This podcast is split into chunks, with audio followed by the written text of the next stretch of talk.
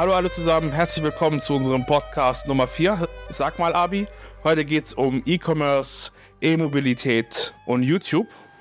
Und neben mir ist mein Junior Abi Okan Erkaptan. Mein Name ist Maya Hamid. Ich bin Dozent und selbstständig. Und was bist du?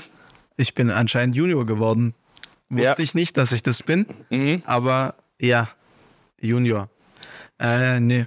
Ich bin Okan. Mehr kann ich eigentlich nicht dazu sagen. Ich bin 22 und neugierig. Das ist das Einzige, was mich gerade. Also du bist. Okan und also, äh, wer ist das arbeitslos oder was? Nee, ich arbeite. Ah, Äh, In einem DAX-Konzern, wenn man das so oh sagen mein darf. Gott, Hört sich krass so an, oder? fancy, ich will dich daten. Okay, cool. Ähm, nee, aber wo genau will, will ich jetzt gar nicht sagen.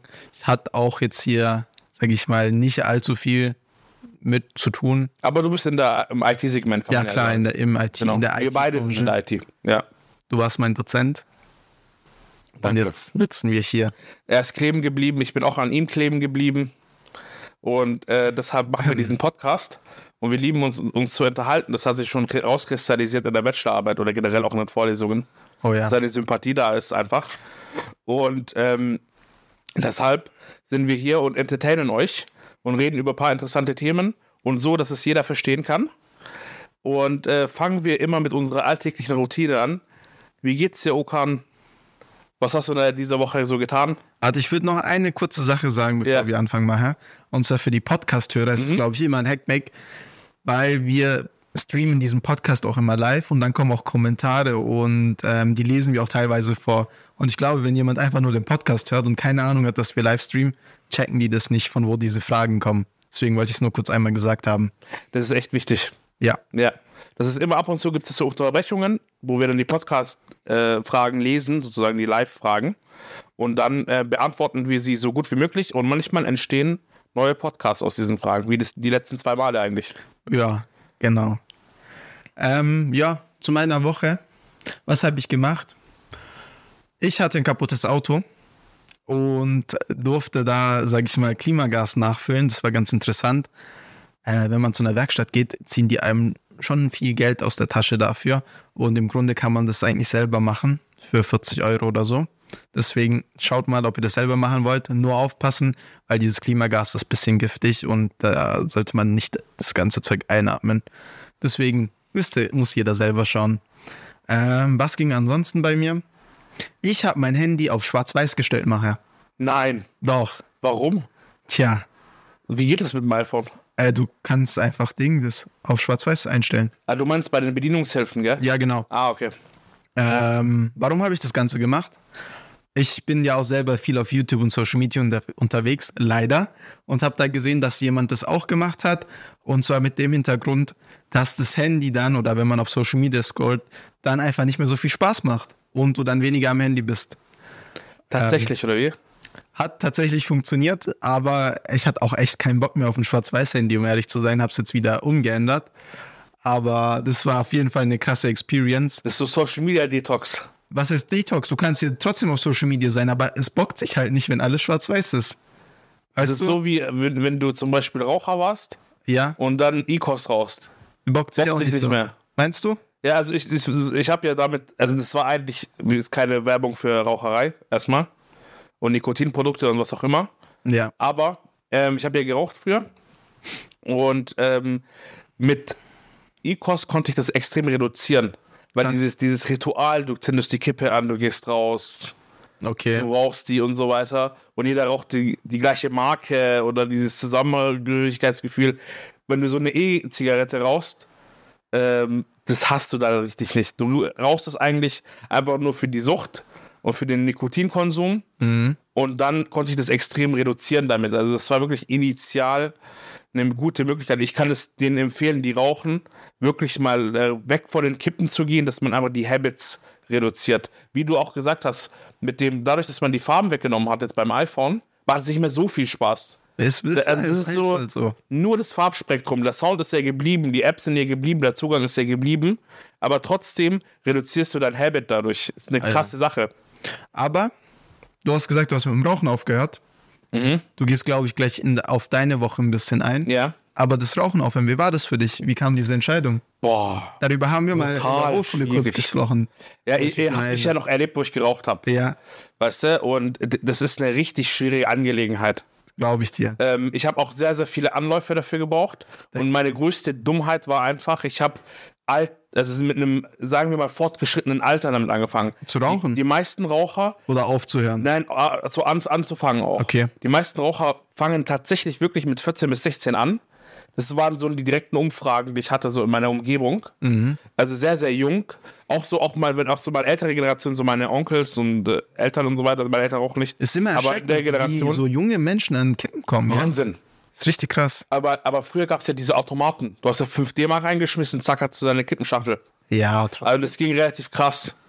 Und ähm, die Sache ist so, dass ich erst E-Kost gekauft habe. Dann hatte ich, waren da 20 äh, Patronen sozusagen drinne für dieses E-Kost-Gerät.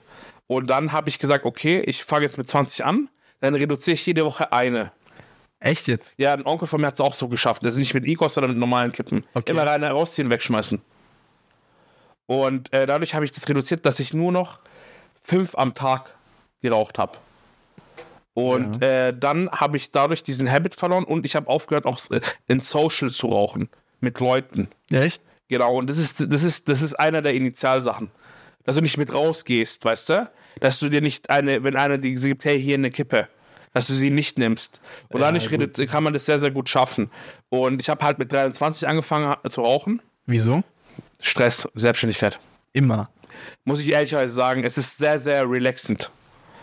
Äh, das Meinst du wirklich, dass es relaxend ist oder dass du dir das immer nur selber einbildest und sagst, ich bin gestresst, ah, jetzt bin ich entspannt? Meinst du nicht, dass es so ist? Und das das ist auch so Kopfsache ein bisschen. Okay. Weißt du, du, du, äh, du rauchst, du entspannst dich, ähm, das Nikotin putscht dich ja auch ein bisschen auf. Und es ist eigentlich diese fünf Minuten rausgehen. Diese fünf Minuten Break Diese von allem. fünf Minuten Break ist der absolute Wahnsinn. Ja, okay. Und wie kam, wie kam aber die Entscheidung zu, zu sagen, ich will aufhören? Also wieso? Äh, Bei, bei mir war das einfach so, Okan, ich habe das ähm, sehr, sehr stark gemerkt in der Lunge.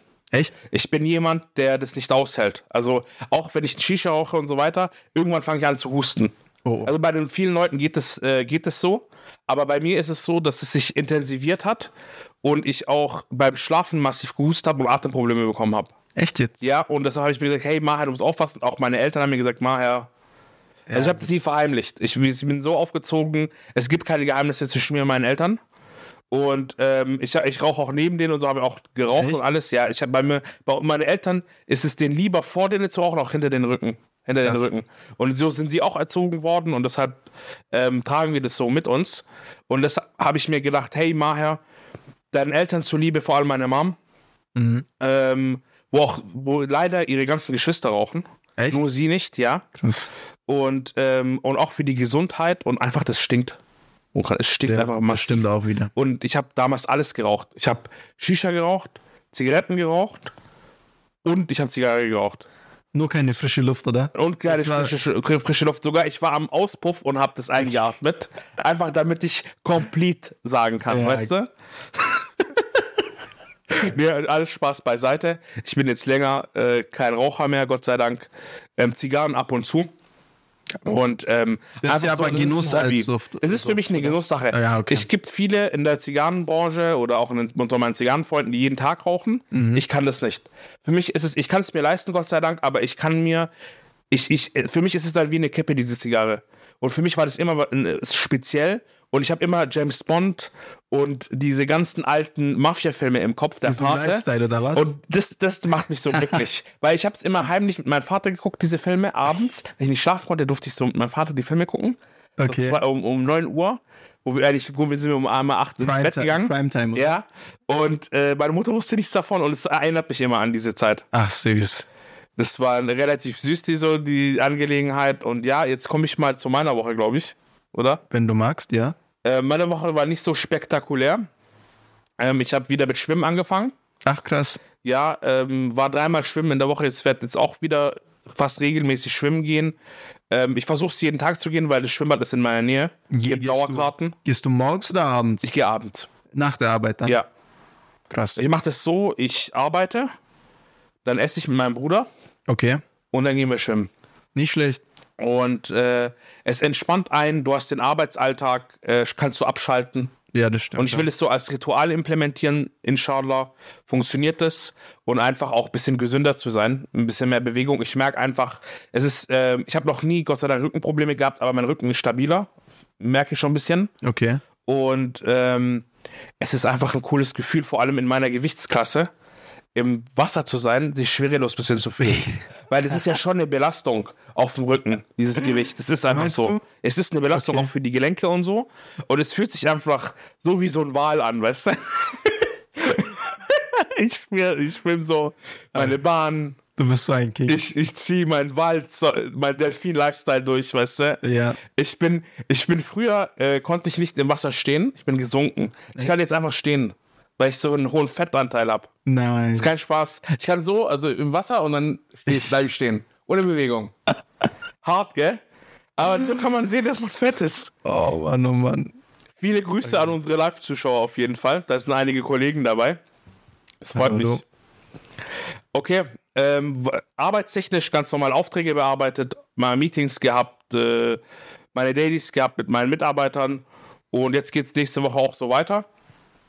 Ah, und ich hatte eine Überlegung, Maher, du betreust so viele E-Commerce-Kunden Okay. und du hast mal was mit E-Commerce gemacht früher. MH Design hieß es, vielleicht findet man es noch im Netz. Und Heartbreaker Collection hieß es. Nein. Ich schwör's dir. Ich muss dir das mal zeigen. Was habt ihr gemacht? Äh, ich habe ich hab Polo, äh, ich, ich habe T-Shirts und nicht Polo, sorry. Ich habe T-Shirts und Hoodies gemacht. Okay. Und Jogginghosen. Ach, und alles über Spreadshirt. über den Spreadshirt-Shop. Und da habe ich meine paar, ersten paar hundert verdient so, Geil. was im E-Commerce-Sektor angeht. Und die, dieses, die normale Selbstständigkeit mit diesem IT-Kram, was ich immer erzählt habe, habe ich, das war so die erste Sache, die habe ich immer so durchgezogen. Aber es hat mich immer voll interessiert, das mal hinzukriegen. Und ich habe mir gedacht, Maher, wir haben ja schon mal drüber geredet, ich mein, mein eigenes Produkt, eigentlich wollte ich immer so ein technisches Produkt, aber ich gucke mich gerade so um äh, oder ich informiere mich gerade wieder und schaue mir das nochmal so an und lass mich so auch von Kunden inspirieren und auch Leuten, die ich generell kennengelernt habe, die E-Commerce sind, von Supplements bis Klamotten bis Print und so weiter. Ähm, oder auch sehr, sehr edle und luxuriöse Sachen oder auch in der Tabak- und Zigarrenindustrie. Ähm, habe ich mir gedacht, komm, schau dir das mal an Mach Kulis. und äh, mach Kulis. Bro, als Kind habe ich immer Filme gesehen. Ja. Und die hatten alle immer so, so, so, so beim Unterschreiben oder so bei diese Geschäftsmänner, die so wichtig waren, hatten immer so richtig krasse Kulis. Und als Kind dachte ich immer, das ist das Krasseste, wenn du so einen richtig teuren und coolen Kuli hast, der so richtig wertig ist. Ich habe das so gefeiert. Und Kulis sind auch, sag ich mal, als E-Commerce-Produkt bestimmt cool, Ja. weil die easy zu shippen sind. Du hast, du musst nicht so viel lagern. Du hast recht, ja. Du hast ein kleines, sage ich mal, Produktgröße. Shipment kostet nicht so viel. Und ich denke, du kannst da auch sehr gut prüfen, ob das was taugt oder nicht, weil du einfach schreiben musst und das sich wertig anfühlen muss. Ja, aber es gibt halt schon große Hersteller, weißt du? Ja, aber- Der Markt ist schon äh, dominiert. Was gehen würde, also mit Kulis und Schreibwaren, Ja. ist dieses klassische, dieses Gift, äh, diese, äh, ähm, ähm, das Gifting, also diese, ich Geschenk. Geschenke ja, und Corporate Gifts. Und okay. und dass man sie so individualisiert. Sowas funktioniert gut. Das kann man auch über die Türkei handeln, alles, also wenn es eine gewisse Masse gibt. Ja. Aber ich habe mir, ich weiß nicht, ich habe mich noch nicht festgelegt. Ihr werdet auch erfahren, falls es äh, funktioniert und falls ich da was mache in der Richtung. Weil Okan hat mir gesagt, Maher, dokumentier das doch. Ja, ich habe gesehen, mach das auf YouTube. Ich fände das so cool, dazu zu schauen, wie das abläuft. Und was für ja. Ideen und so du hast. Und wenn es dann halt hops geht, dann hast du zumindest eine Doku und hast vielleicht ein paar Follower. Oder Abos, die dann. Ja, so, da, die meinen Schmerz so, ah, Genau. Maher. Und wenn es doch klappt, dann schaust du irgendwann später darauf zurück und sagst so, so die Gedanken hatte ich und wie denke ich heute drüber. Also ich fände Das das, stimmt, so wie cool. bin ich vorgegangen, was habe ich für Fehler gemacht, Genau. was hätte ich ändern sollen. Und dadurch baust du auch eine Community auf. Und auch, sag ich mal, die Community hat dann auch ein bisschen Bezug zu dem Produkt, weil du ja die mitnimmst, wie es entsteht. Und aber auch, du hast auch ein bisschen Schwarmintelligenz, weil ja dann sehr wahrscheinlich deine Zuschauer Abnehmer von deinem Produkt sind. Heißt, die werden in den Kommentaren direkt auch sagen können, das taugt was, das gefällt mir, das gefällt mir nicht. Und wenn sie, oder, und wenn du das nicht so machst und das, sag ich mal, Monate rein investierst, um ein Produkt zu finden, das dann auf den Markt bringst und es keiner kauft, weißt du nie, woran es gelegen hat. Und wenn du im ja. Video zeigst, Na klar, du hast immer das Risiko auf Nachmacher und die klauen dir dann deine Produkte. Ist immer da. Das ist Aber- immer da. Ist immer da. Immer. Auch der Aber- Produzent, dass er dich beklaut. Aber Weißt ich du? würde diesen Ansatz von, ich nehme die Leute mit und habe das Feedback, würde ich tatsächlich mitnehmen. Wenn ich du wäre. Aber ich hab, bin ja nicht du. Und, du auch, was, auch was du gesagt hast, wegen Schwarmintelligenz, das sind vielleicht auch Leute dabei, die da auch sowas vorhaben. Ja, klar. Da kann man sich auch austauschen, eine Community ist dahinter. Wir, wir sind jetzt auch wirklich in einer Zeit, wo vieles sehr, sehr easy zu machen ist. Ja. Wo wirklich die Produzenten bekannt sind. Es ist nicht mehr so eine Hidden Barriere da, dass du unglaubliche Kontakte benötigst und es ist geheim, wer was produziert. Man schaut wirklich in die USA, da gibt es ein äh, Importregister. Da siehst du, von welchen For Firmen das Zeug kommt. Echt? Ja, es gibt mittlerweile Seiten, Zwischenhändler. Du hast Alibaba, du hast Temu, was gestartet ist, diese, auch sowas wie Ali Alibaba, einfach so als Amazon-App, so ein Klon eigentlich eher. Und ähm, mega interessant geworden, die Geschichte. Aber ich will wirklich vor Ort gehen, zu den Herstellern, zu den Händlern in Istanbul, Ankara, in den ganzen Großstädten, in Izmir. Ich werde es euch zeigen, ich werde euch mitnehmen und auch mal vielleicht ein paar Leute interviewen und mal sehen, was wird, wie wird es produziert Ja. in der Türkei. Weißt du, was sind die Bedingungen, was gibt es für eine Ich Auswahl? sehr oft, und ich im wird eine sehr, Business sehr interessante oder allgemein Sache, so es zwei Philosophien gibt. Die eine ist so Ellenbogengesellschaft, so immer aneinander und alles ist ein Haifischbecken. Du musst, um in einen Markt zu kommen, musst du jemanden verdrängen, du musst der böse Shark sein, du musst alle, sag ich mal, dominieren und durchgehen. Und dann gibt es auch diese, ich glaube, das heißt Red Ocean, das, was ich jetzt beschrieben habe, und Blue Ocean ist dann halt eher so, der Ozean ist weit genug, du kannst äh, miteinander arbeiten, alles ist schön und teammäßig, heile Welt. Und wenn du einen neuen Markt erschließt, wirst du immer niemanden verdrängen, vielleicht auch schon, aber es wird immer genug Platz für alle geben, weil der, o der Ozean ist so weit und breit, dass du immer deine eigene Kundschaft findest. Welche von diesen, sag ich mal, Philosophien würdest du vertreten und warum? Ähm, ich habe mich damit extrem intensiv mal beschäftigt. Damals habe ich ja also in einem vorigen Podcast über BNI geredet. Ja, Und es ist wirklich eine Red Ocean Strategie dort. okay. Weil jeder hat ein Segment. Und äh, er ist auch exklusiv in diesem Segment und du darfst auch keinen anderen beauftragen, der vielleicht dieses Segment auch nimmt. Also beispielsweise ein Handwerker, der macht, der ist Maler und Stuckateur. Und der ist aber als Stuckateur registriert dort und du darfst ihn nur für Stuckateursachen beauftragen. Ach was. Und es ist wirklich Red Ocean extrem, finde ich. Ich war aber immer ein Verfechter von Blue Ocean und deshalb bin ich auch da rausgegangen, weil der Markt ist groß genug. Wir haben über sieben Milliarden Menschen auf dieser Erde. Jedes Land hat ein Riesenpotenzial für gewisse Segmente und es ist genug Raum da. Und als ich in der, als ich in Asien war und Kuala Lumpur und Bangkok und Geschäftsleute dort getroffen haben, die sind alle Blue, Blue Ocean. Okay. Die arbeiten alle zusammen, auch wenn sie in einem gleichen Segment sind, weil die sagen sich eine Sache. Wir sind fünf Kleinunternehmer, wir können zusammen ein großes Projekt Stimmt. aufnehmen. Ja. Und es gab ein Beispiel in der BNI-Konferenz in Bangkok, wo fünf Leute ein riesiges Solarprojekt an Land gezogen haben. Für Multimillionen Dollar. Ach was. Und die hätten es einzeln niemals bekommen, aber die sind als Team aufgetreten. Mhm. Und ich bin da ein Verfechter davon. Dass man zusammenarbeiten sollte. Immer dass man kollaborativ. sich immer kollaborativ sich empfehlen sollte. Wenn man einen Auftrag nicht kann, gibt. Und wenn man einen Auftrag hat, auch der vielleicht zu klein oder zu groß ist, dass man den auch weitergibt. Mhm. Dass man sich ein Netzwerk aufbaut und dass man eine gewisse Loyalität in diesem Netzwerk hat. Weil dann funktioniert sonst Blue Ocean nicht. Blue Ocean funktioniert nur mit Ehrlichkeit, mit Fairness und nicht mit einer Verarsche-Strategie. Okay. Genau. Dein, Wort muss Gewicht haben, aber auch. Absolut, 100 Prozent. Und ähm, ich glaube, das Thema können wir auch mal besprechen in einem nächsten Podcast. Ja. Ähm, generell, welche Strategie man fahren sollte. Denn wir müssen jetzt langsam mit unserem Thema E-Mobilität anfangen. Da haben wir uns gestern, äh, oder sagen wir mal im letzten Podcast, nicht gestern, im dritten, gestritten, ob E-Mobilität so, ähm, sagen wir mal, angekommen ist. Nein, wir haben Oder- es gesagt angekommen. Du hast gemeint, dass das ja Mann. so toll recycelbar ist und dass das gar kein Problem mehr sei und alles super ist. Ja, wieder so deine dubiosen Meinungen, weißt du. Deine Meinungen, ja? Ja, okay. Also, sag mal jetzt, da haben wir ja auch aufgehört, Okay. warum du denkst, dass die E-Mobilität, also sagen wir mal, die, die Stoffe, die entstehen, wenn jetzt zum, Beispiel, zum Beispiel jetzt so ein Tesla End of Life ist Ja. und dass es jetzt nicht so recycelbar ist. Warum denkst du das? Weil das alles giftige Mineralien sind und die sehr umweltschädlich sind. Und diese Akkus können Stand jetzt oder werden Stand jetzt nicht gescheit recycelt. Klar, die können gelagert werden mit dieser Option, die du sagst, aber ich weiß gar nicht, ob ihr oder ob mein TikTok nur so vercrackt ist oder nicht, aber ich sehe auf TikTok immer, wie so das Inder ja. Livestream machen, unsere Autobatteries mit so, mit so einem Messer aufschneiden und dann die ganzen Flüssigkeiten da rausnehmen und das ist dann ein Recycling oder was? Also das sehe ich nicht als richtig an. ich will nur, dass ihr, das ist jetzt hier ja. in, im, dadurch, dass wir es recorden, einfach die Garantie da ist und auch äh, die Quelle von Okan hier auch verzeichnet wird, TikTok, äh, als Recyclingquelle. Schau mal. Schau mal, das, das, der Punkt ist nicht, dass es eine Quelle ist, sondern über TikTok wir, wir streamen die live. Mhm. Und du kannst dadurch einen Einblick da hin, hinbekommen, wie es wirklich abläuft. Klar kannst du viel lesen und viele wissenschaftliche Quellen dir ziehen und sagen, wie schön es in der Theorie ist, aber die Realität sieht anders aus. Und klar, TikTok ist keine super gute Quelle, aber ich würde mal so weit gehen, dass wenn jemand einen Livestream macht und das den ganzen lieben langen Tag macht, kann man schon dahin gehen und sagen, so enden die Autobatterien.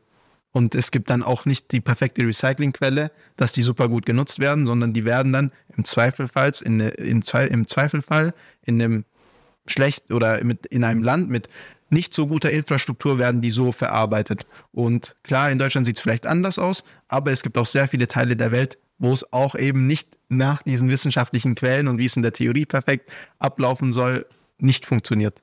Sondern da werden die Autobatterien aufgeschnitten und die Flüssigkeiten rausgezogen. Also es war jetzt auch ein Spaß, jetzt äh, TikTok als Scheißquelle zu nutzen, ja. weil du hast absolut recht. In TikTok wird die Realität gezeigt. Und auch dieser ganze Schwarzmarkt im Recycling-Segment wir kriegen leider in Europa sehr, sehr wenig mit, dass Großkonzerne ihr Müll exportieren. Ja. Die verschenken das teilweise oder zahlen auch die Frachtkosten und verschiffen das nach äh, Indonesien, Malaysia oder nach Afrika, wo die auf Müllhalden, äh, Müllhalden landen und ähm, auf wirklich dubiose Art recycelt werden. Und da gab es mal auch mal eine Doku dazu von einem öffentlich-rechtlichen Sender, wo die ein GPS ähm, Ding in einem Schuh eingebaut haben, bei Nike oder Adidas. Und dann ähm, gemerkt haben, dass die nicht recycelt werden, sondern auf irgendeinem Müllhandel landen. Okay. Die haben es dann in einem Fluss gefunden, den Schuh extrem krank. Aber diese Aufnahme mit diesen Säurebatterien, also Bleisäurebatterien, die ja. die meisten Leute noch in ihren Autos drin haben, es gibt ja mittlerweile auch Lithium-Akkus mhm. äh, für die Autobatterie. Das sind aber erst wirklich bei Mittel- oder Luxussegment Autos, die sind auch schweineteuer, diese Dinger. Aber es ist einfach die Realität, die werden dort verfrachtet und die werden dort halt recycelt auf eine sehr, sehr dubiose Art und Weise. Das wird weggekippt, die Säure.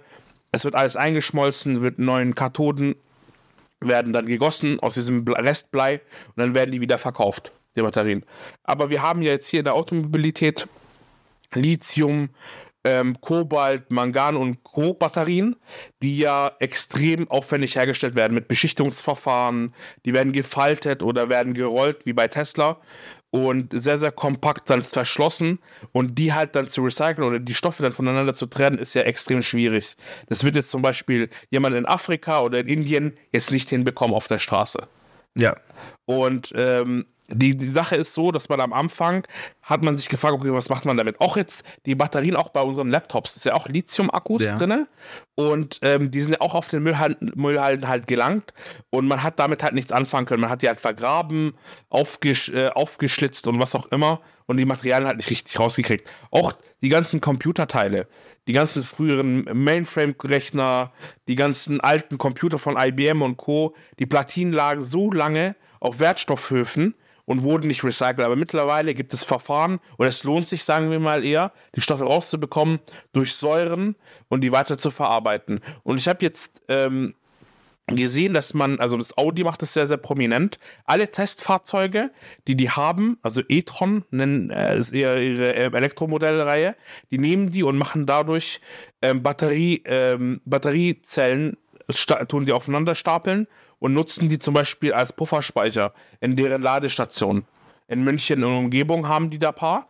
Und ähm, das machen auch andere Hersteller wie Tesla und Co., dass die die Akkus nutzen und weiterverwenden. Wenn die halt unter 80% Batterieleistung gelangt sind, nutzt man sie halt weiter als Puffer, bis sie halt auch End of Lifetime sind.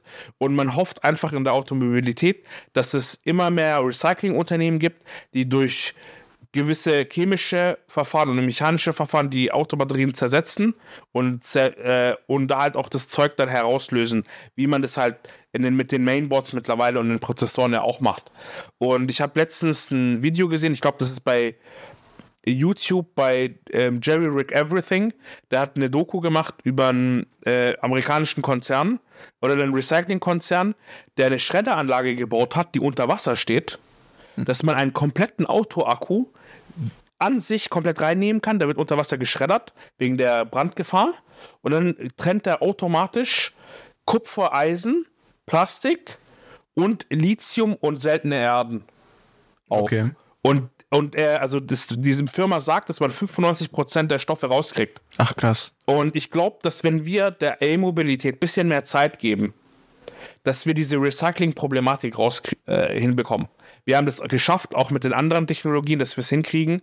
Und wir müssen das hinkriegen. Warum? Weil die Stoffe werden unter sehr, sehr schwierigen Bedingungen in Afrika und in anderen Ländern herausgeholt aus der Erde unter einer brutalen Umweltbelastung und auch menschlicher, ähm, auch äh, gesundheitlicher Belastung. Und es gibt einfach nicht so viel davon. Und deshalb glaube ich, dass das Recycling-Game sehr, sehr, sehr wichtig ist. Und auch ähm, man da ein Auge darauf behalten sollte. Aber was meinst du dazu?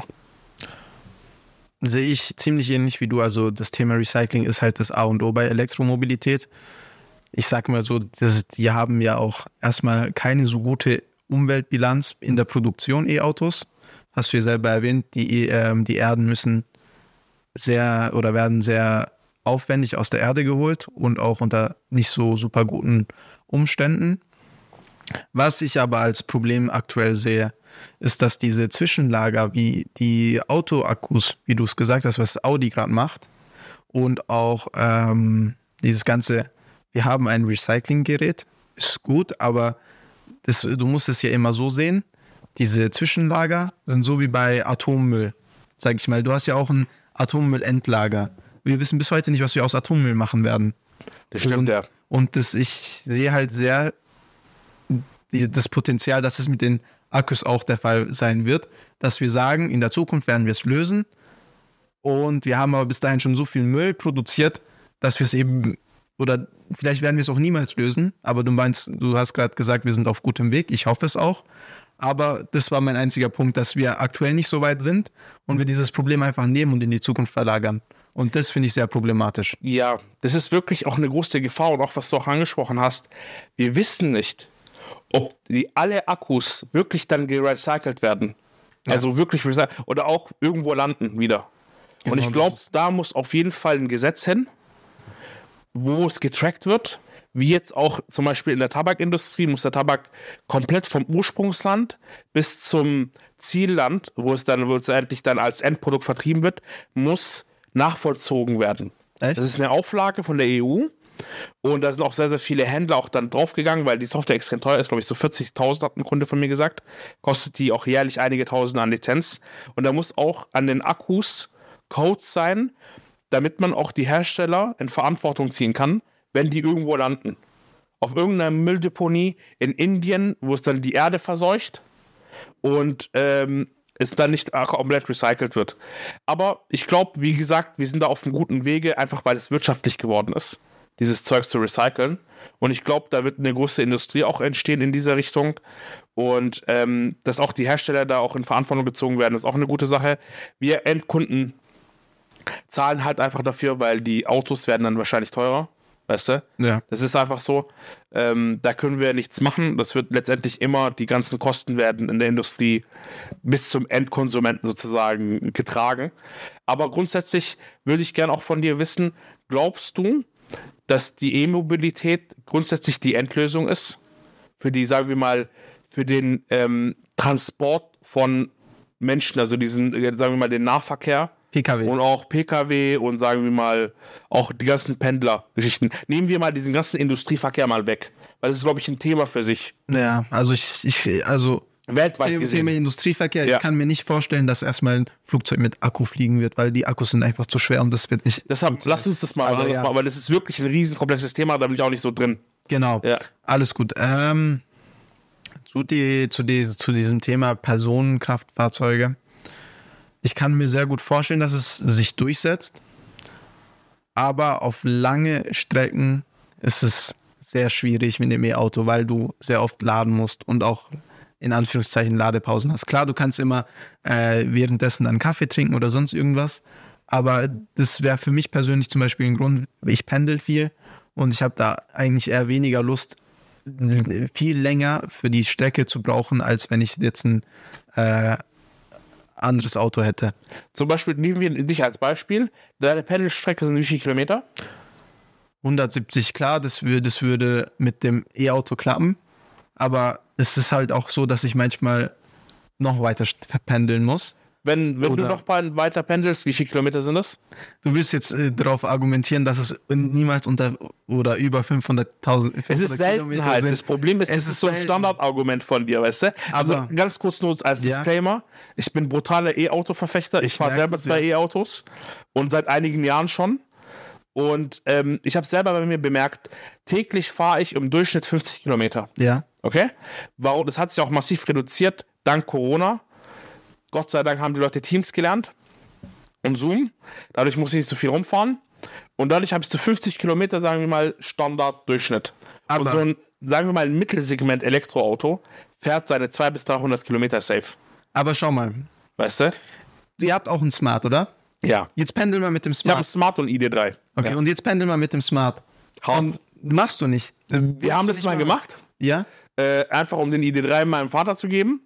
Aber es ist wirklich hart. Ja, und Weil das macht du musst keinen Spaß. ein bis zweimal laden und du brauchst für die Strecke, die wir jetzt pendeln, zum Beispiel, wenn wir unsere Eltern besuchen von Stuttgart in die Schweiz, zweieinhalb, drei Stunden, brauchst du mit einem normalen Auto. Ja. Und mit einem E-Auto, also mit dem Smart, brauchst du fünf Stunden. Ja. Ist schon heftig.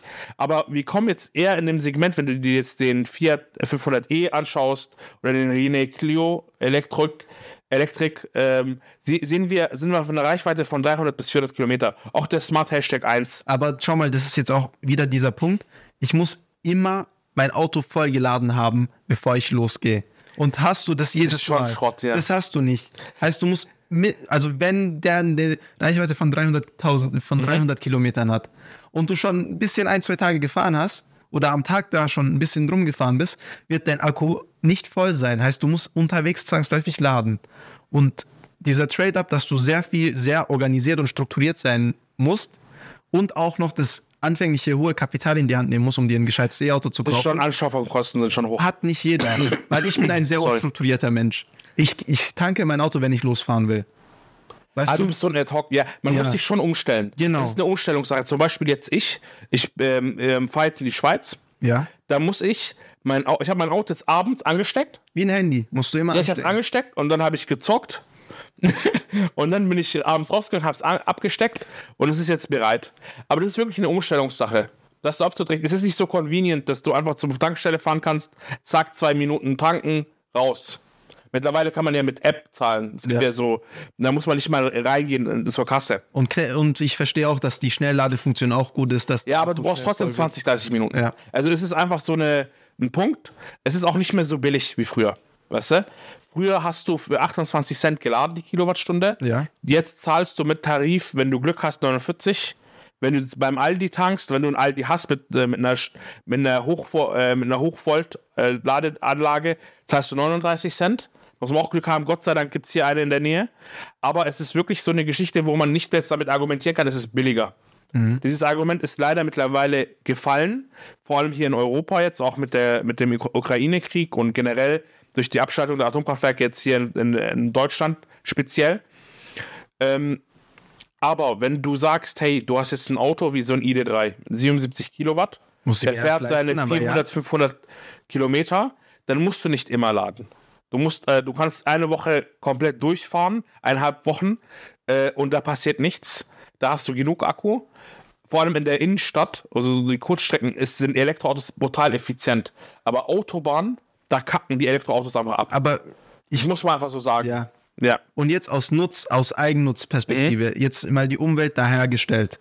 Wenn ich ein gewisses Budget in der Hand habe, will ich diesen Trade-up gehen oder eingehen? Und wenn ich auch nicht die Möglichkeit habe, jeden Tag mein Auto zu laden oder das oder ich mein Auto nur an öffentlichen Stellen laden kann, würde ich persönlich diesen Trade sehr wahrscheinlich nicht machen. Jetzt ohne die Umwelt im Kopf zu haben, sondern nur aus eigennütziger Perspektive. Klar, die Umwelt muss man auch noch betrachten und da hat man bestimmt auch noch mal ein bisschen Einfluss und eigene Ding. Aber ich denke nicht, dass es sich so, dass es so userfreundlich ist einfach. Und der wichtige Punkt ist ja auch, von wo bekommst du deinen Strom? Die, der Strom wird ja auch nicht Der Strommix ist der Problematik, ja. der Strom wird ja auch nicht immer aus erneuerbaren Energiequellen Nee. generiert. Und sich dann, sage ich mal, ein bisschen erhabener zu hinzustellen und zu sagen, ich mit meinem E-Auto tue was für die Umwelt, obwohl die Umweltbilanz vielleicht auch nicht so ganz nice ist, Scheiße. ist halt auch nicht immer so, weißt du? Guck mal, ähm, ich sag dir eine Sache. Ich Weil bin, das- ja. ich bin, also natürlich ist mir die Umwelt wichtig Verstehe ich. und auch aus religiösen Gründen müssten wir für das, was uns Gott gegeben ist, auch aufpassen. Ähm, aber es ist heuchlerisch zu sagen, ich bin Elektroautofahrer und ich bin was Besseres wegen der Umwelt. Aber wo du wirklich Effekte siehst, ist es in der Innenstadt. Okay. ähm, weil die Luft besser ist. Vor allem, wenn du so eine Stadt hast wie Stuttgart oder generell Städte, die ein wenig Luftzirkulation haben. Da merkt man die Effekte direkt von E-Mobilität. Aber wie du gesagt hast, wenn der Strommix nicht passt, dann fährst du auch dreckig um die Gegend. Was ich an Elektroautos so mag, ist, dadurch, dass du, dass ich kann wirklich an meiner Straße laden. Ja. Also das ist äh, sowohl in der Schweiz und auch wenn ich hier unterwegs bin, kann ich einfach anstecken. Es ist zu Hause, ich rieche keinen Diesel, Benzingeruch, es ist sauberer. Würdest und du das Fahrstil, der Fahrstil ist super Ja. angenehm. Also ich habe mich daran gewöhnt. Dieses One-Pedal-Driving, dadurch, dass du rekuperieren kannst, ist eine richtig geile Sache beim Fahren. Okay. Ähm, deshalb liebe ich Elektroautos. Die sind auch leise. Und das ist das, was ich so mag. Das ist so eine persönliche Präferenz. Ähm, was ich echt schlecht finde an Elektroautos und was mich super ankotzt, ist wirklich Langstrecke. Du, auch wenn du einen großen Akku hast, sobald du über 130 Kilometer pro Stunde fährst, zieht es an deinem Akku enorm. Und es ist egal, ob du ein IQS hast, ein i7, ein ID3 oder was auch immer. Du kommst in Richtung über 20 kW, die äh, ähm, 100 Kilometer, und es zerfetzt den Akku. Und ich bin so ein Typ, ich, war, ich bin nie ein Raser gewesen. Und deshalb, ich fahre immer meine 130 auf der Autobahn. Ja, okay. Und deshalb ist es für mich nie ein großes Problem, äh, mit den Autos Langstrecke zu fahren, aber du merkst einfach. Das ist wirklich so eine Sache, du kannst nicht mal zügiger fahren oder so. Du musst wirklich darauf achten. Dadurch, dass ich sehr viel autonom, also mit diesen Assistenzsystemen fahre, ist es mir egal. Aber wenn ich jetzt meinen Bruder anschaue, der es ge gerne auch mal Gas gibt und Co., der zerfetzt halt den Akku. Und Ding, Weißt du? Ja. ähm, ich habe dich gerade unterbrochen und wollte eine Sache Nö, das sagen. war's. Okay, super. Und wie ist das im Winter, wollte ich fragen. Merkst du, dass da weniger Leistung und Reichweite da ist? Beim Smart extrem. Okay. Also der Smart, also ich habe nicht den Hashtag 1, ich habe den ganz normalen 4.2. Also für die, die zuhören. Der hat Und eine- Ahnung haben? Ja, und Ahnung haben, der hat eine Akkukapazität von 17,5 kW. Okay. Der ID3 hat 77 und ähm, man muss auch wissen, dass der Smart-Akku bei dem 4.2 nicht geheizt ist. Okay? Das bedeutet, dass er den Elementen komplett schonungslos ausgeliefert ist. Und im Winter hast du tatsächlich fast 50% weniger Reichweite. Also der hat 150 Kilometer Reichweite Ja. und du hast 80. Das ist brutal. Das und das ist, äh, na, also in der Innenstadt juckt's nicht, mich, juckt mich das nicht. ja. Meine Kurzstrecken. Muss man aber Mhm. lang fahren kannst du komplett vergessen, okay? Bei einem ID3, der hat einen gemanagten, gemanagten Akku mit einer, also mit Wasser, glaube ich, oder einer speziellen Flüssigkeit, wo der permanent auf 22, 21 Grad gehalten wird. Und das macht er auch, wenn du nicht im Auto bist. Der kümmert sich um den Akku. Deshalb hat man bei Auto, Elektroautos diesen Phantom Drain, dass wenn du ihn stehen lässt, dass es trotzdem Energie benötigt, weil es sich diese Systeme zum Erhalten Also sind permanent an. Ein weiterer Nachteil, oder? Nee, es ist, ja, es ist ein Nachteil. Also lass- Benzin kann sich auch verflüchtigen, dauert, braucht ein bisschen Lass länger. jetzt mal dein Auto drei Wochen stehen. das kannst du nicht. blöd. Also drei Wochen stehen ist schon hart, weil Phantom Drain ist ein bis zwei Prozent pro Tag, verlierst Echt? du. Ja. So viel.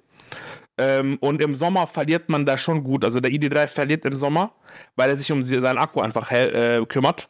Weil ich habe den letztens jetzt so, als ich in Berlin war, habe ich den stehen lassen mit, mit 50 Prozent. Der war wirklich nach einer Woche gegen fast gegen null.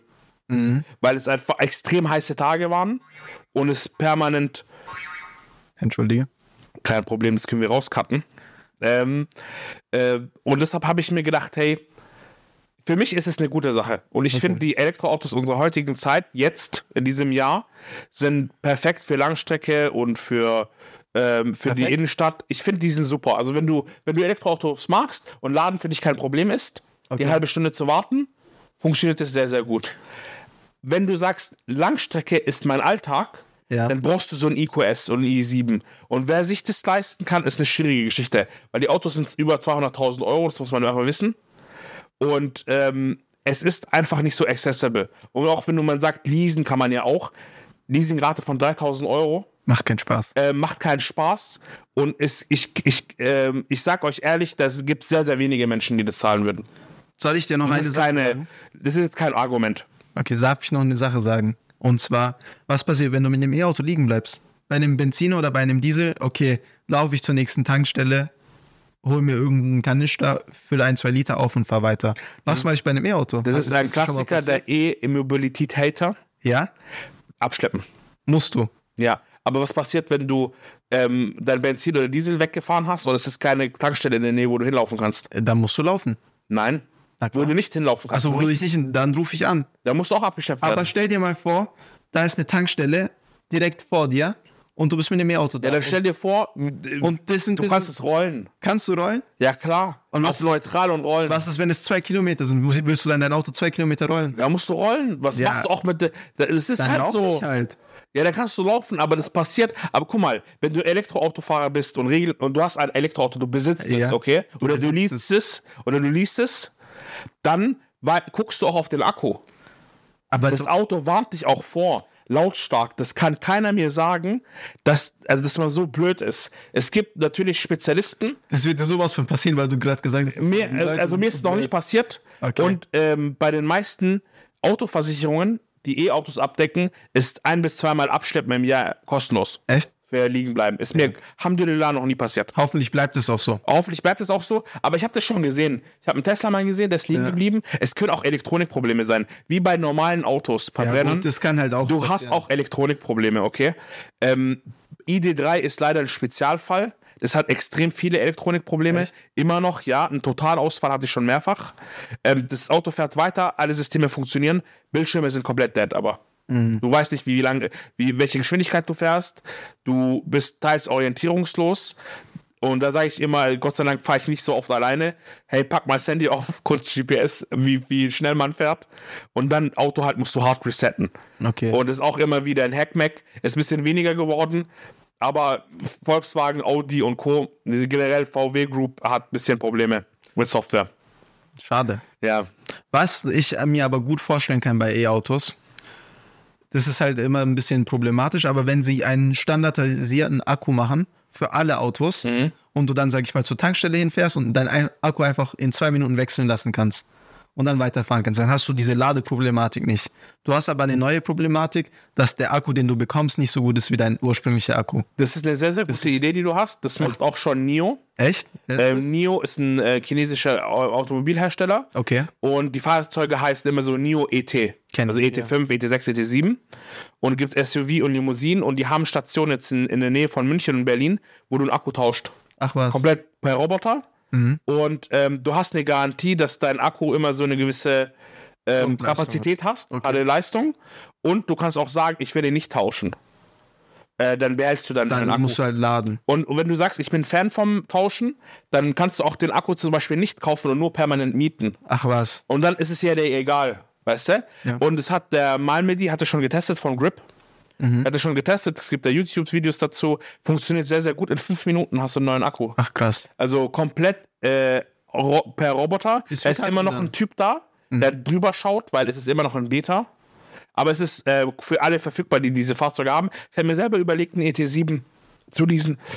muss Okay. ich sagen, ähm, weil das Teil fährt fast 700 Kilometer. Ach was. Ja, Wie viel kostet der Spaß?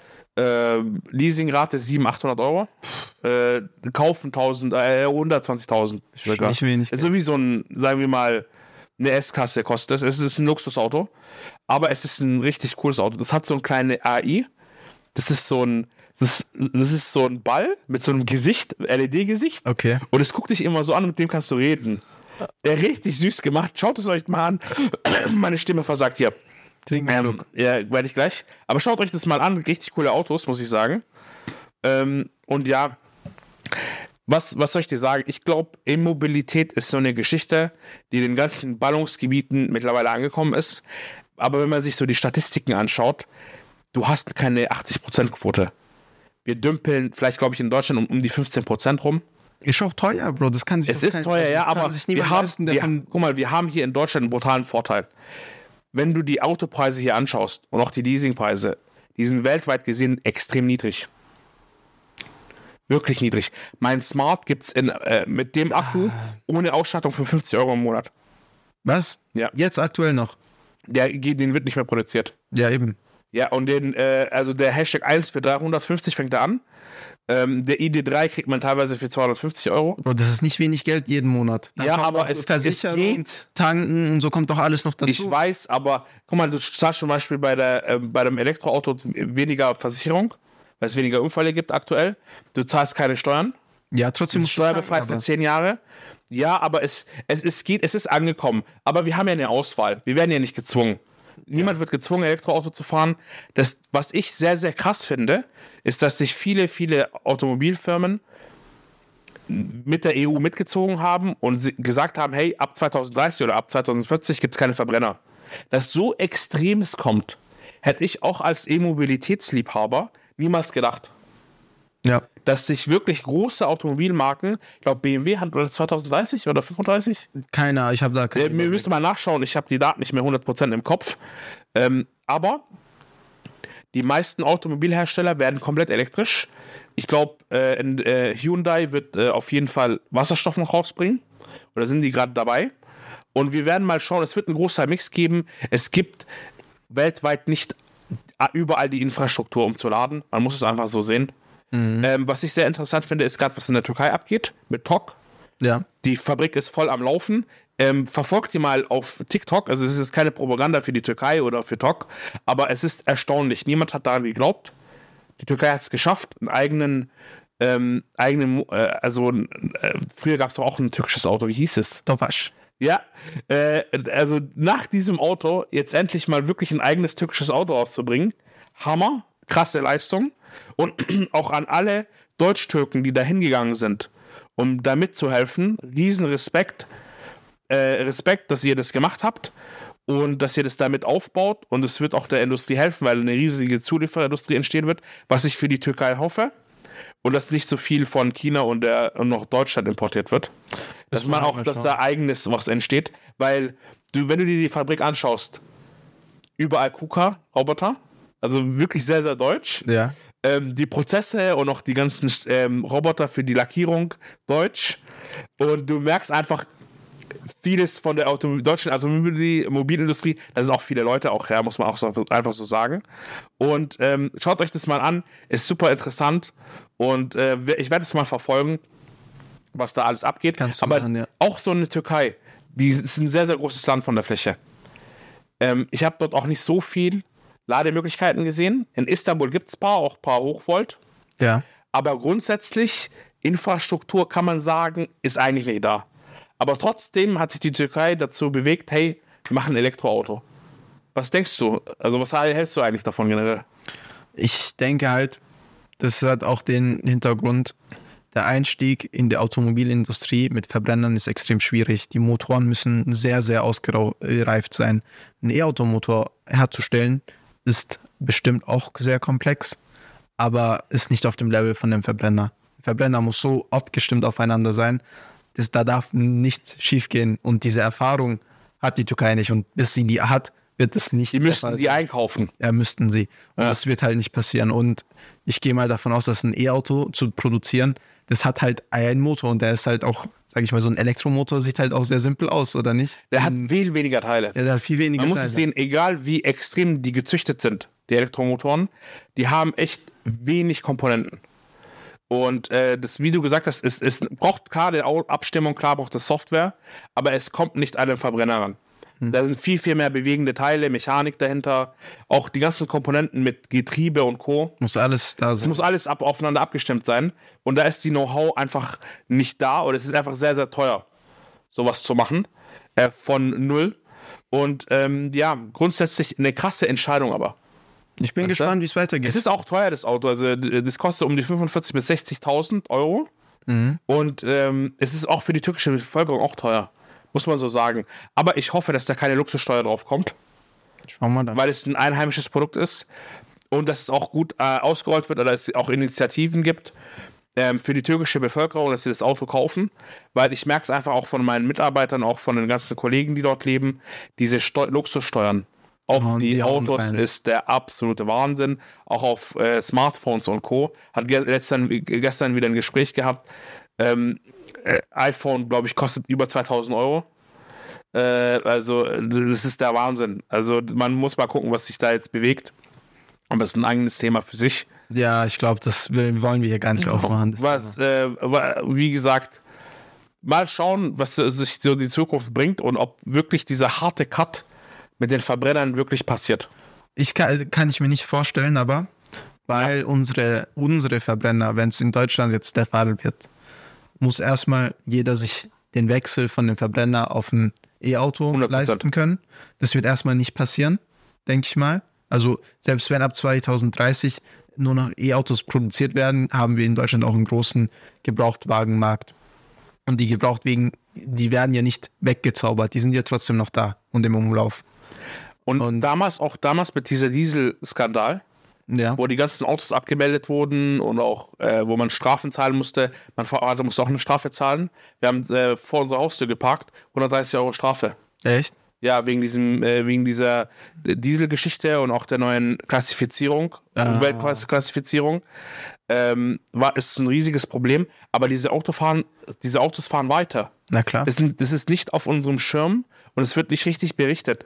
Diese ganzen Autos sind in den Balkan rübergewandert, nach Russland, nach Afrika, nach Asien, nach Sü ähm, ähm, Südamerika und die fahren dort rum. Na klar. Und es gibt nicht eine europäische Luft, eine amerikanische Luft, eine asiatische Luft. Wir sind alle in einer Luftbubble und es ist in der Erde. Und diese Luft wandert permanent durch. Die ganzen Ozoneffekte und die ganzen chemischen Reaktionen und die Anteile von CO2 und Co., die belasten uns alle. Macher der Wetterfrosch. Das ist so, wie Wetterfrosch, ja. Aber es ist einfach so eine, so eine, das ist wie ein bisschen Heuchlerei, diese Geschichte. Ja, wir sind halt auf einer Erde und die, die Ja. gute Autos werden in Deutschland nicht in den Müll geschmissen, die werden weitergefahren. Wer- das ist auch wirtschaftlich. exportiert, klar. Die werden alle exportiert. Ist das ja so. große Ding ist halt, wenn unsere Hersteller sagen, keine Verbrenner mehr, okay? Wir haben 100 Jahre Expertise in diesem Bereich. Brechen wir uns da was weg. Wir werden uns da was abbrechen. Und das Problem ist, unsere Hersteller, äh, Automobilhersteller können keine äh, mehr ähm, äh, Verbrenner herstellen, weil die auf diese CO2-Bilanz achten müssen. Und die ist von der EU diktiert und sonst kriegen die richtig harte Strafen. Und das ist so eine Problematik, wo ich sehe, okay, wir müssen da aufpassen in Europa, weil wir sind da alle dran. Aber Es gibt kein europäisches Land, wo es keinen Automobilzulieferer gibt. Oder, eine, oder sogar eine Automobilfirma generell. In Frankreich gibt es welche, in der Schweiz gibt es welche, in Deutschland ist ja voll, ähm, im, ähm, sagen wir mal, im Ostblock, in Ost, Ost, östlichen europäischen Ländern gibt es auch Automobilfabriken. Also wir sind voll eigentlich damit, weißt du? Das darf man echt nicht unterschätzen, die Sache. Und wir müssen wirklich politisch mal gucken, was, wo es da hingeht Aber- und was uns da erwartet, ja. ich glaube, da wird auch wieder dieses Phänomen von den Gebrauchtwegen auftreten, dass die Autos einfach nicht mehr in der EU produziert werden. Das muss ja nicht ein Mercedes oder ein BMW muss ja nicht aufhören, Autos herzustellen. Nur in der EU können sie es halt nicht. Wenn sie jetzt in Indien eine Ich Fabrik. bin da wirklich überfragt. Okan. Ich weiß es nicht. Okay. Ich weiß, weil. Also das wäre jetzt meine, mein kurzes Bauchgefühl. Ja, Au- aber hast du auf absolut recht. Antwort. Wenn es geht, ja. Klar. Und das wird natürlich gehen. Warum soll es nicht gehen? Mercedes muss halt sagen, Ja. wir haben keine Standorte mehr in, der EU. Und- Oder die machen es mit Partnern. Oder mit Partnern. Ja, klar, in China läuft es so, dass es so Partnerunternehmen sind. Ja. Äh, dass die zum Beispiel ARM, die bald jetzt an der Börse gehen, die haben ARM China. Mhm. Da haben die Anteile daran, aber es ist komplett autark gemanagt. Da müssen halt solche Sachen laufen. Und dann wird es funktionieren wahrscheinlich. Aber ja, es ist eine sehr, sehr interessante und äh, prob problematische Geschichte einfach. Was Wir sind eigentlich vorkommt. zwei ITler in einen Talk über Automobil.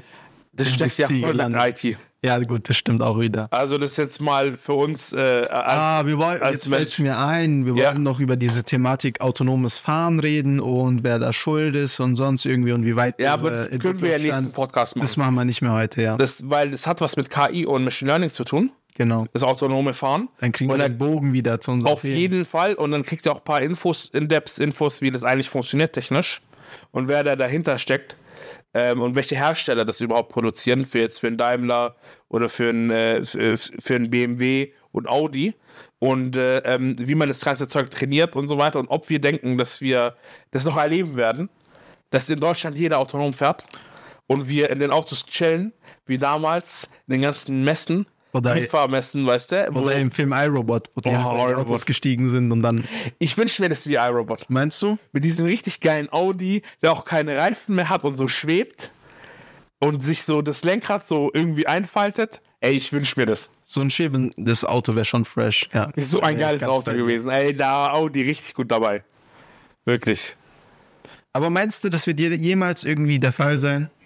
Weil so in jedem, schwebt, meinst du? in jedem futuristischen Szenario hat man irgendwie so diese Hoverboards, hat man schwebende Autos und so.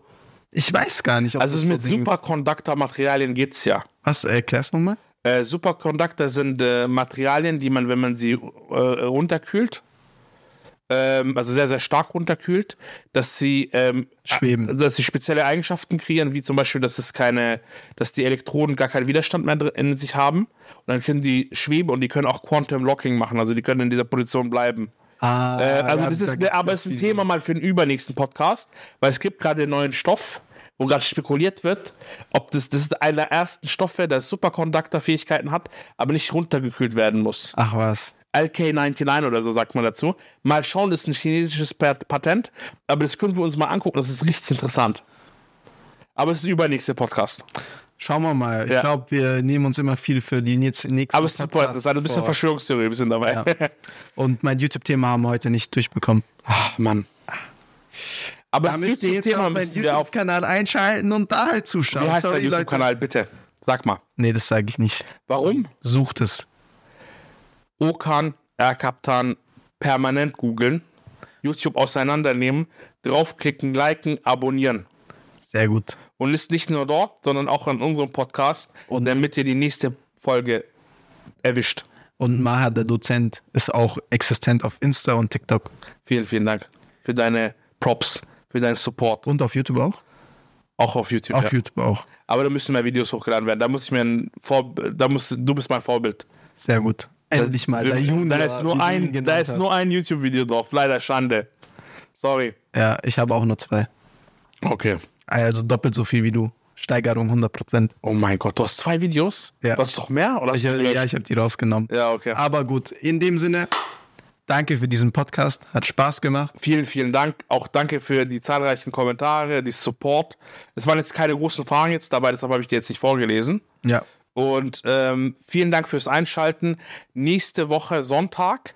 Die Uhrzeit wird sich vielleicht ein bisschen ändern. Das spreche ich noch mit Okan heute ab. Aha. Und dann, äh, da weißt du auch noch nichts davon. Ja. Aber wir müssen mal gucken. Und dann werden, äh, wie Sonntag sind wir auch noch mal live. Sonntag kommt auch, äh, sag mal Abi Nummer 5 über automobiles Fahren. Ich freue mich sehr auf die nächste Folge. Und da werden wir uns richtig gut vorbereiten, damit Autonomes es tolle Informationen gibt. Habe ich autonomes Fahren gesagt? hast automobiles Fahren gesagt. Okay, autonomes Ich Fahren. Hier meine Sprachfehler mein wieder. Monk. Und vielen, vielen Dank, wie gesagt. Liked uns, followt uns, bewertet bitte unser Podcast auf Spotify und Apple Music. Das ist wäre sehr, sehr wichtig. Und ähm, wenn ihr Themenvorschläge habt, bitte immer in die Kommentare oder einfach per Direct Message an uns. Und bis dann. Ciao. Ciao, ciao.